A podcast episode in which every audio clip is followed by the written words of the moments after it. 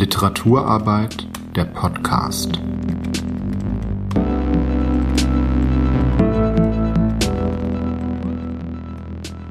Der Podcast Literaturarbeit ist Teil des Projekts Schreiben und Leben, initiiert vom Berliner Literaturhaus Letretage. Wir unterstützen literarische Urheberinnen wie zum Beispiel Autorinnen, Lektorinnen, Übersetzerinnen und freie Veranstalter auf ihrem Weg in ein selbstbestimmtes Berufsleben und arbeiten daran, die ökonomische Basis der Literaturbranche Berlins nachhaltig zu stärken. Zu unserem Projektangebot gehören regelmäßige Einzelberatungen, Raumnutzungen, ein Mentoring-Programm, der jährlich stattfindende Branchentreff Literatur und noch vieles andere. In unserem Podcast treffen wir erfahrene Akteurinnen der Berliner Literaturszene und sprechen mit ihnen über Wege in den Literaturbetrieb, ihre Arbeit und ihren Berufsalltag. Herzlich willkommen zum Podcast Literaturarbeit. Mein Name ist Philipp vom Schreiben und Leben Team und mein Gast ist heute Michael Meisheit und wir werden uns über das Thema Self-Publishing unterhalten. Also die Frage Bücher selbst veröffentlichen, wie geht das, worauf muss man achten ähm, und wie ist da der allgemeine Prozess. Äh, Michael Meisheit veröffentlicht seit 2012 Bücher im äh, Self-Publishing und da sind insgesamt 20 mittlerweile zustande gekommen. Er hat davor unter anderem auch als Drehbuchautor für die Lindenstraße gearbeitet und veröffentlicht seit 2019 aber auch bei Heine äh, Bücher im Thriller-Bereich. Er kennt also beide Bereiche. Und äh, erstmal schön, dass du da bist. Herzlich willkommen. Ja, ich freue mich hier sein zu können. Ähm, wir wollen ja heute ähm, so ein bisschen vielleicht auch den Weg skizzieren, den so eine Idee ähm, eine Roman, eine Buchidee ähm, gehen kann, wenn man sich dazu entscheidet, äh, sie im Self-Publishing zu veröffentlichen. Aber ich wollte erstmal fragen, weil du jetzt auch so ein bisschen beide Welten, sage ich jetzt mal, kennst, ähm, was würdest du sagen, ist denn da eigentlich so das Pro-Contra? Also wann, wann sollte ich ein Buch im, im Self-Publishing veröffentlichen und wann sollte ich mich vielleicht lieber an einen Verlag wenden und was erwartet mich da jeweils eigentlich? Also ich glaube, das ist zumindest erstmal eine äh, Typfrage. Wenn man jemand ist, der gerne auch äh, viel Einfluss auf den ganzen Prozess nehmen möchte, aber auch sehr viel selber machen kann, dann ist man beim Self-Publishing schon mal ganz gut aufgehoben, beziehungsweise wenn man das eben nicht möchte, äh, also auch selber PR für sein Buch machen und auch sich um die ganzen Finanzen und alles Mögliche selber kümmern, eine Fanbasis aufbauen, ähm, dann sollte man tatsächlich eher auch zu einem Verlag gehen, also erstmal so als grundsätzliche Entscheidung. Ähm, dann ist aber natürlich die entscheidende Frage, findet man überhaupt einen Verlag? Das ist ja gar nicht so einfach. Äh, und da das ganz große Pro dann sozusagen des Self-Publishing ist, man kann einfach alles veröffentlichen. Ähm, das ist dann nur noch eine technische Frage, das kostet auch kein Geld. Man lädt halt sein fertiges Buch hoch, kann sich dafür Hilfe holen, kann es auch sein lassen, also kann es lektorieren lassen oder auch nicht. Ähm, und ist dann erstmal komplett unabhängig. Und das ist natürlich äh, dann für viele auch, haben da gar keine andere Wahl, weil sie sagen, den Verlag habe ich nicht gefunden dafür, aber ich glaube trotzdem dran, ich versuch's mal. Ähm, und dann ist man natürlich beim Self-Publishing richtig. Also ähm, man muss auch schon Lust drauf haben, in diese Selbst, Selbstvermarktung oder in, die, in das Eigenmarketing reinzusteigen. Aber das zu sagen, das ist auf jeden Fall so die Bedingungen, die man, die man erfüllen sollte. Ja, vor allen Dingen, wenn man halt tatsächlich Geld verdienen möchte. Also man kann natürlich auch sagen, das ist auch das Tolle am, am Self-Publishing. Ich habe hier ein Buch, ähm, was ich gerne mal veröffentlichen will, meine Lebensgeschichte und das ist für meine Freunde, Familie die kriege ich dann hier gedruckt, die Bücher und oder oder E-Books und kann die verteilen. Das kann man natürlich auch machen als Hobby und so. Und das war nie so einfach wie heute. Man muss nicht mehr zu irgendeinem furchtbaren äh, Druckkostenzuschussverlag, sondern kann das darüber machen. Aber wenn man wirklich Geld verdienen möchte oder zumindest probieren möchte, dann muss man auch richtig Arbeit da reinstecken und da muss man auch ein bisschen seine innere Rampensau finden. Also das ist mir am Anfang auch schwer gefallen. Also über Social Media und so weiter sich Fans äh, aufbauen tatsächlich, die dann auch einem helfen, dass das Ding sichtbar wird. Ja. Und wem das nicht liegt, äh, der, der wird es schwer haben in der Regel.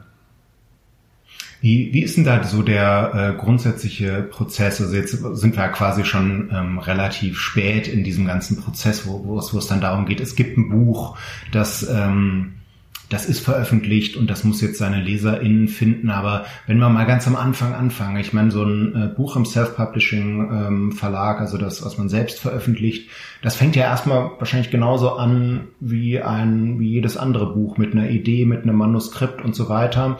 Ähm, aber wie, wie geht's von da aus weiter?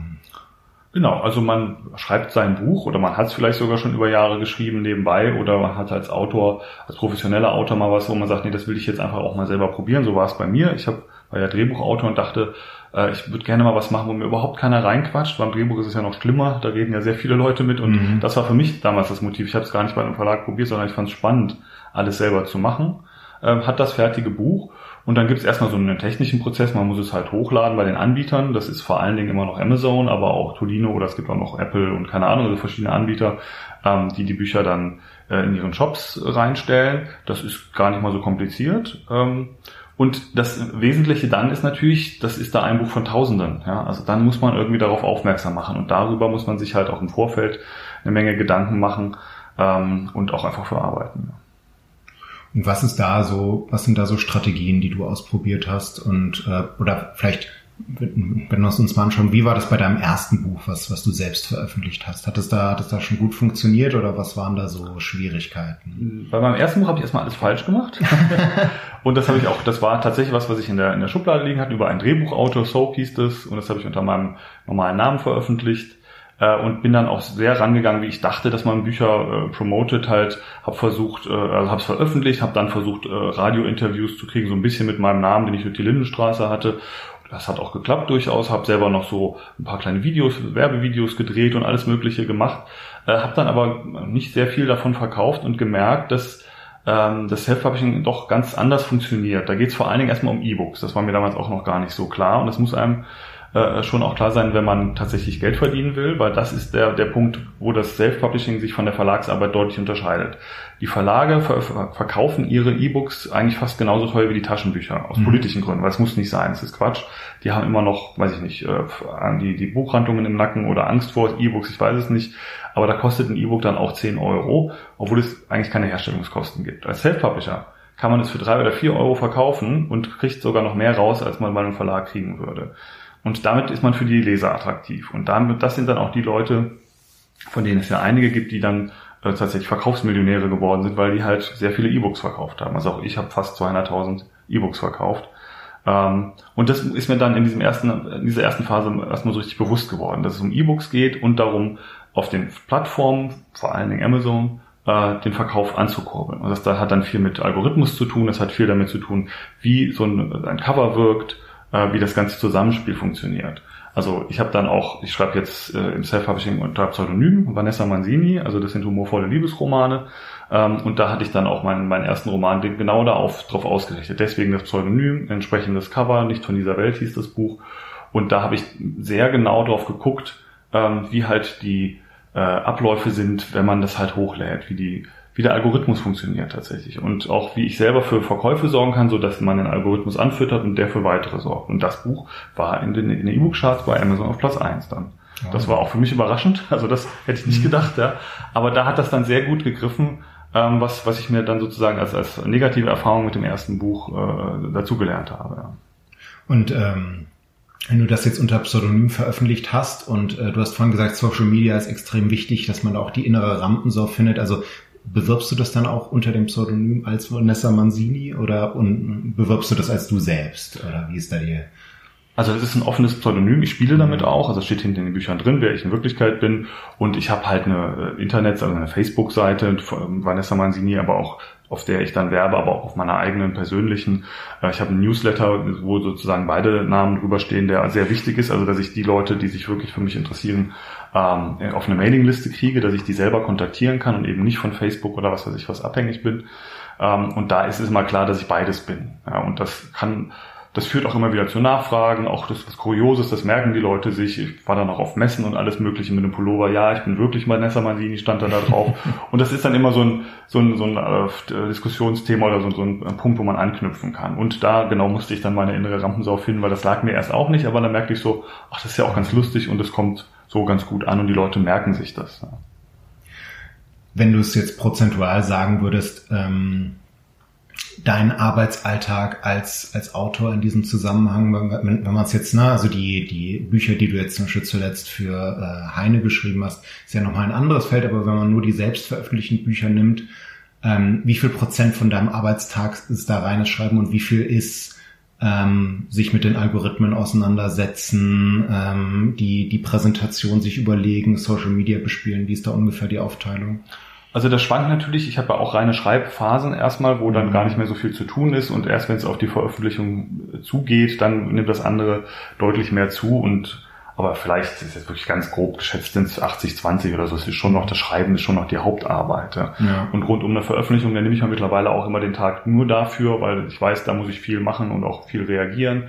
Ähm, aber was auch noch dazu kommt, ist ja, ich habe eine, eine Lektorin, die ich selber auch bezahle, natürlich, mit der ich mhm. zusammenarbeite. Ich habe eine Coverdesignerin, ähm, wo ich natürlich die letztendliche Entscheidung treffe. Das ist ja auch so ein Prozess, der, der nebenher auch noch läuft, wenn es so in die Endphase kommt oder Probeleser äh, und so weiter und so fort. Also ja, vielleicht sind es auch 70, 30. So, ja, ja äh, Lektorat und, und Coverdesign sind gute Stichworte, die ja auch in dem Prozess eine zentrale Rolle spielen. Also ähm, Würdest du das jedem raten, äh, auf jeden Fall mit einem äh, professionellen LektorInnen zusammenzuarbeiten, in dem äh, für ein selbst veröffentlichtes Buch?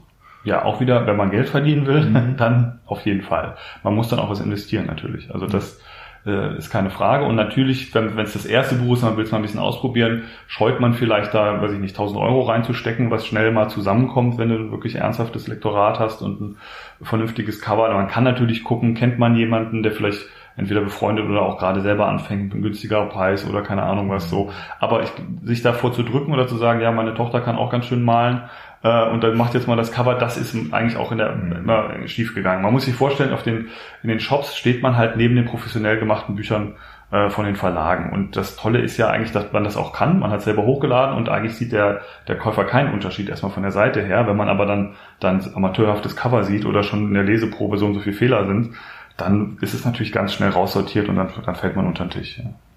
Ja, ähm, du hast jetzt vorhin auch die, die Verkäufe angesprochen und äh, die Frage so, will man damit Geld verdienen, richtet sich das vielleicht nur an einen kleinen Kreis. Wenn man jetzt sagt, ich möchte damit Geld verdienen, geht das? Also geht das auch gut? Ähm, und was, was, was, was sind da so? Also Autoren bei, bei Verlagen bekommen ja in der Regel sowas zwischen 8 und 12 Prozent von dem äh, Nettoverkaufspreis. Wie, wie, wie ist das bei, beim Self-Publishing? Also da, da ist es natürlich sehr viel besser. Man kriegt 70 Prozent. Mhm. Also bei den E-Books vor allen Dingen. Bei den Taschenbüchern ist es natürlich ein bisschen weniger, weil da die Druckkosten mit drin sind. Deswegen spielen die, wie gesagt, auch nicht so eine große Rolle. Die sind immer ein schönes Zu, Zubrot sozusagen oder auch was gut fürs Marketing kann man es gut benutzen. Aber bei den E-Books kriegt man halt 70 Prozent. Ja, und wenn man ein mhm. Buch dann für 4 Euro verkauft, kann man sich das ja ausrechnen. Das ist ja schon schon ordentlich was, aber es macht ja dann auch erst äh, finanziell Sinn, dass man da auch drüber nachdenken kann, davon zu leben, äh, wenn das regelmäßig und auch in, da muss man auch trotzdem ein paar tausend Bücher ähm, verkaufen. So und das das geht. Da gibt's auch ähm, immer wieder, also gibt's eine ganze Menge Leute. Ich denke so 200, 300 Leute in Deutschland, die davon auch mittlerweile leben können. Und ein paar sehr, sehr gut. Also wenn man sehr früh angefangen hat und auch besonders die, die dann so Reihen gemacht haben, Krimi-Reihen äh, oder auch Liebesroman-Reihen, ähm, da, da muss ich sagen, die verdienen sich dumm und dusselig, ja. Aber das ist natürlich schon ein, ein kleinerer Kreis. Ich glaube aber, man kann auch äh, nach wie vor, wenn man sich gut überlegt, was man da macht, wenn man dann auch ähm, so, ne, ne, ne, wenn es eine Zielgruppe dafür gibt, äh, kann man auch jetzt da noch einsteigen und auch davon leben. Das funktioniert. Aber es ist überhaupt kein Selbstläufer. Es ist eine Menge Arbeit und man braucht auch ein bisschen Glück. Äh, jetzt hast du gerade auch noch Zielgruppen angesprochen. Wie wichtig ist das, sozusagen die eigene Zielgruppe zu kennen? Also ich, ich mein Eindruck so ein bisschen von außen ist so, so ein bisschen, dass, dass Self-Publisher ihre Ziel, Zielgruppe oft sehr, sehr gut kennen. Also das ist schon sehr, äh, auch sehr professionell und gut abgestimmt ist, was die Coverwahl angeht, mhm. äh, in, in welchen Bereichen wird das äh, des Internets wird das kommuniziert und so weiter. Stimmt das? Also kennt man die ziemlich gut, an, an wen sich das richten soll? Und ja, das, also auch da wiederum, also die, die wirklich professionell arbeiten, müssen das. Und man muss da auch dazu sagen, auch in, im zunehmenden Maße sind hier ganz klar ist Genre-Literatur das, was dann auch Erfolg hat. Unterhaltungsliteratur, also die wirklich der, der Liebesroman, der Krimi-Thriller, aber auch Science-Fiction und, und so Sachen, die laufen ganz klar. Ich glaube, so richtig literarische Werke Äh, das gibt es einfach kein breit genug äh, großes Publikum, beziehungsweise ich glaube, da lesen die Leute auch oft nicht E-Book oder gehen nicht zu Amazon oder ähnliches. Also es ist schon ganz klar Unterhaltungsliteratur und da, ähnlich wie in Buchhandlungen, äh, geben sozusagen auch die Kategorien in den Shops äh, ein bisschen vor, was es sozusagen gibt und wo die Leser hingehen, also wo die dann auch gucken.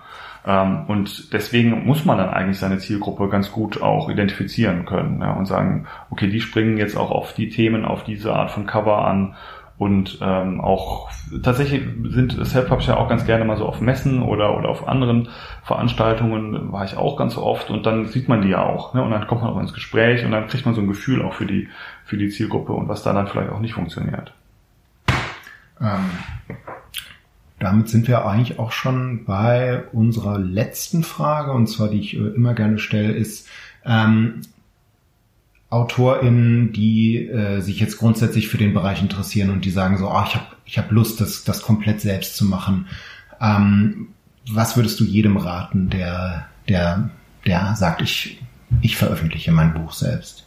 Also zwei Sachen, die ganz wichtig sind. Zum einen äh, ist es bloß nicht veröffentlichen und sich dann anfangen, Gedanken zu machen. Also den Fehler habe ich selber gemacht, den machen ganz viele Leute. Die, der Veröffentlichungstag oder der Zeitraum drumherum ist der, der wichtigste und der entscheidende ähm, für den ganzen Verkauf. Also da, äh, da schiebt man halt das Ganze an und macht eventuell äh, genau den richtigen Schritt oder eben halt auch nicht. Äh, aber wenn man das veröffentlicht hat, und dann erst ein paar Wochen später anfängt, äh, dann schafft man das eigentlich nicht mehr so eine Aufmerksamkeit auf das Buch zu kriegen wie in diesen ersten Tagen. Das heißt also wirklich schon während des Schreibens oder während es noch überarbeitet wird, sich da Gedanken machen. Und das ist dann der zweite Punkt. Es gibt im Internet mittlerweile sehr viel Informationen darüber. Ich empfehle immer, die Seite heißt selfpublisherbibel.de, also das ist von Matthias Matting, auch ein, ein ganz bekannter Self-Publisher. Der hat dort alle Informationen zusammengetragen, auch schön in Listen und übersichtlich äh, wo man welche Informationen kriegt, wie was technisch funktioniert und all sowas. Und dass man sich das alles erstmal in Ruhe anguckt, bevor man tatsächlich auf Veröffentlichen klickt. Ähm, das ist enorm wichtig. Okay, dann vielen Dank, dass du dir die Zeit genommen hast und alles Gute. Danke auch.